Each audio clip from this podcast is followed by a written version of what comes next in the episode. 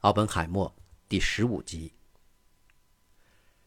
那时，全世界的物理学家们掀起了解决同一类问题的竞赛，而且竞争非常激烈。在这场竞赛中，奥本海默被证明是多产的业余选手。他和他的一些学生一起工作，攻克了一个又一个难题，并及时发表了那些课题的研究手稿，比其他的竞争者提前了一两个月。伯克利的一位同事回忆道：“那真是令人惊奇。奥本海默和他的团队在这场竞争中攻克了这些难题。他们的研究结果可能是不完美的，甚至可能不是特别准确。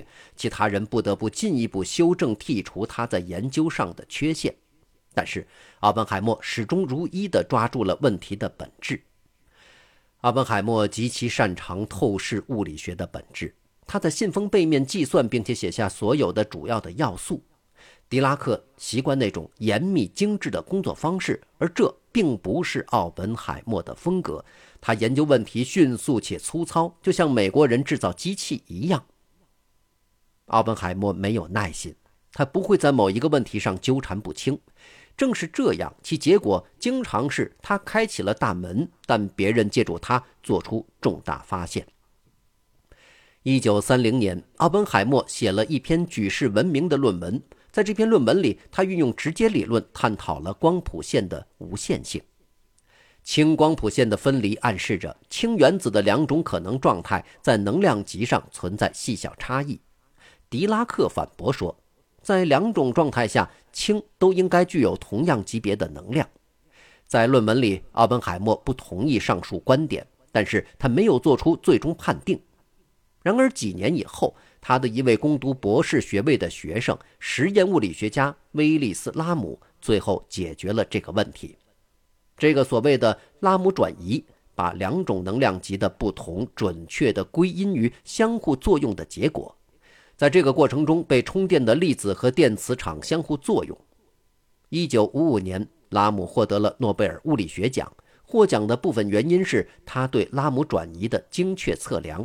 这项发现是量子电动力学发展过程中的关键性一步。在这几年中，奥本海默写了许多重要的，甚至是具有开创性意义的论文，涉及面极广，包括宇宙射线。伽马射线、电动力学以及关于正负电子的一系列问题，在核物理学领域，他和梅尔巴·菲利普共同计算出在氘核反应过程中质子的爆炸当量。菲利普是一个来自印第安纳州的农家女孩，她出生于1907年，是奥本海默的第一个博士生。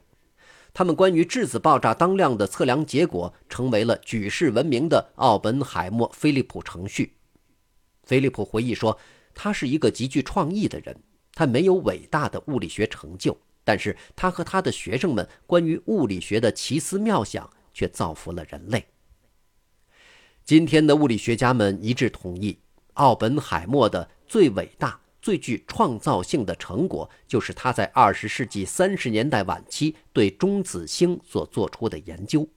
而天文学家直到一九六七年才观察到中子星这种天文现象。他对天文物理学的兴趣首先被理查德·托尔曼点燃。理查德把他介绍给了在帕萨迪纳威尔逊天文台工作的天文学家们。1938年，奥本海默和罗伯特·塞佩尔撰写了题为《论恒星中子核的稳定性》的论文。论文中探讨了高度压缩的白矮星的某些特征。几个月后，他和他的另一位学生乔治·沃尔科夫合作发表了一篇题为《关于大规模中子核》的论文。他们勤勤恳恳，终于得出结论。他们推测，在达到中子星的质量过程中存在着上限，现在被称为奥本海默·沃尔科夫极限。超出这个上限，中子星就会变得不稳定了。九个月后，也就是1939年9月1日。奥本海默和他的另一位学生哈特兰斯奈德合作发表了题为《论持续的引力收缩》的论文。当然，历史上的这一天因为希特勒入侵波兰导致二战爆发变得人所共知。但是，以一般的眼光来看，那一天论文的发表也是一件重大的历史事件。物理学家和科学史学家杰里米·伯恩斯坦称，那篇论文是二十世纪物理学中最伟大的论文之一。然而，论文当时却没有引起人们的关注。直到几十年后，物理学家们才发觉，早在1939年，奥本海默和斯奈德就已经开启了通向21世纪物理学的大门。他们以提问作为论文的开头，即一个自身开始燃烧并将耗尽燃料的大星体将会发生什么呢？他们的计算表明，超出某种质量范围的星体，现在认为这个质量大约是太阳的两到三倍。在自身重力的作用下，它会持续不断的被压缩，而不是蜕变成白矮星。凭借爱因斯坦的广义相对论，他们分析到，星体能被起点轻而易举地吞噬，甚至光波也不能逃离环绕于周围的重力所带来的拉力。因此，从远处看，星体确实已经消失了，把自己与宇宙的其他部分隔离了起来。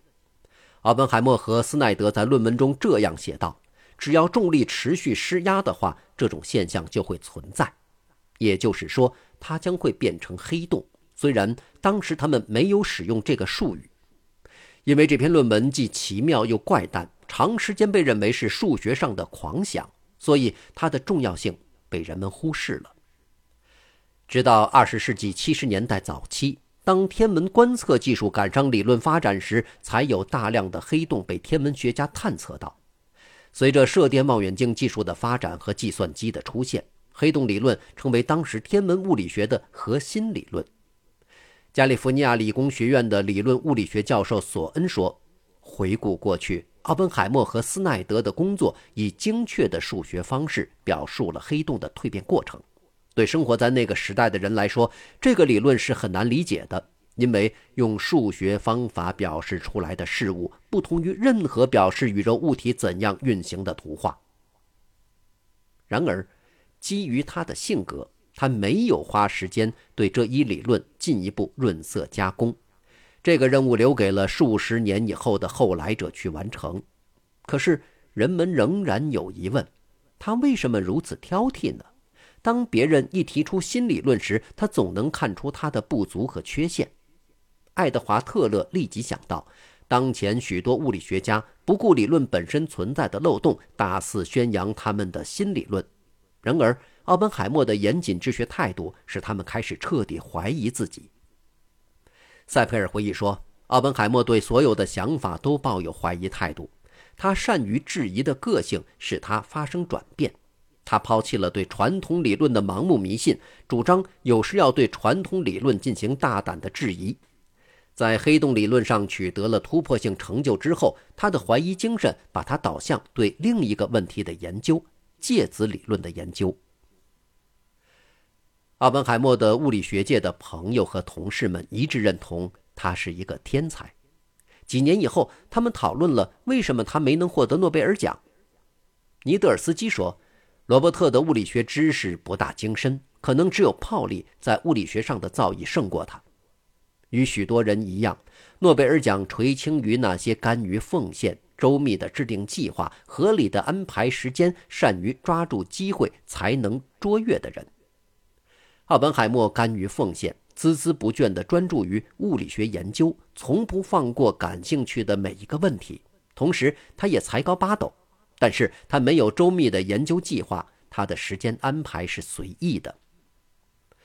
诺贝尔奖最终只授予在某一领域取得卓越成就的科学家。然而，奥本海默的天才在于他具有整合整个领域研究成果的能力。埃德温·尤林是他的学生，1934年到1936年间，在他的指导下做博士后研究。他回忆道：“奥本海默是一个充满想象力的人。”他的物理学知识是综合性的，我不认为他的成就没有达到诺贝尔奖的要求。他没有获得诺贝尔奖，可能只是因为评委会认为他的成果不够令人激动。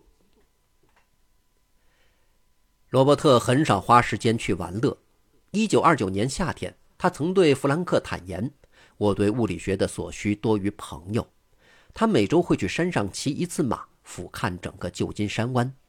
他在给弗兰克的信中说。有时我和朋友们开着克莱斯勒随处乱逛。有一次，我们在路口开到了每小时七十英里的速度，把当时一个朋友吓坏了。而那辆车在每小时七十五英里的速度下行驶都不会有震动，因此可以说我是一个坏透了的司机。有一次，他和娜塔莉·雷蒙德一起外出，由于不慎驾驶发生车祸，他毫发无损，成功逃离灾难。他以为和他一起的年轻女子雷蒙德在车祸中丧生了。事实上，他当时只是没有了知觉。当朱利亚斯查明了这场车祸之后，他为自己的儿子给雷蒙德送去了一张塞尚的素描和一幅弗拉曼克的油画作品。雷蒙德是在帕萨迪纳的舞会上邂逅奥本海默的，那时候她还是一个十七八岁的美丽少女。一个和罗伯特经常通信的朋友曾在信中提到。雷蒙德是一个十足的冒险家，在某种程度上像他，这很可能是他性格上的共同点。只不过他比雷蒙德年长一些。罗伯特·奥本海默称雷蒙德为“精灵”。在二十世纪三十年代，他们经常见面。奥本海默把他形容为“美丽的小姐”。他陪她在音乐之城的音乐厅度过了一个难忘的夜晚。他们欣赏了一场美妙的巴赫音乐会。之后。他在给弗兰克的信中说道：“与雷蒙德在一起的最后日子里，他总是给人以新鲜感、神秘感，令人神往。在一九三四年暑假的大部分时间，雷蒙德都是与罗伯特以及在佩罗卡连特的其他人一起度过的。他们的关系直到他搬到纽约做自由职业的图书编辑时才结束。雷蒙德不是奥本海默一生中唯一的女人。一九二八年春天。”他在帕萨迪纳的舞会上认识了海伦·坎贝尔。虽然他已经和伯克利的一位物理学讲师塞米尔·阿利森订婚了，但是他仍然被奥本海默深深吸引。他邀请他到外面共进晚餐，并且一起散步。当1929年他重回伯克利时，他们重叙旧情，尽管那时他已经结婚。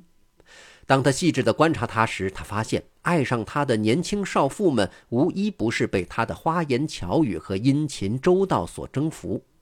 他对女人要求很高，他认为他本不应该对他太好。他发现奥本海默喜欢谈论那些生活不如意的女人，同时他还对女同性恋很敏感。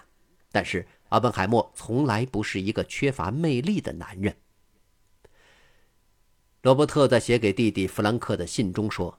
人人都希望自己招女性喜欢，虽然这种愿望很强烈，但是那并非自负的体现。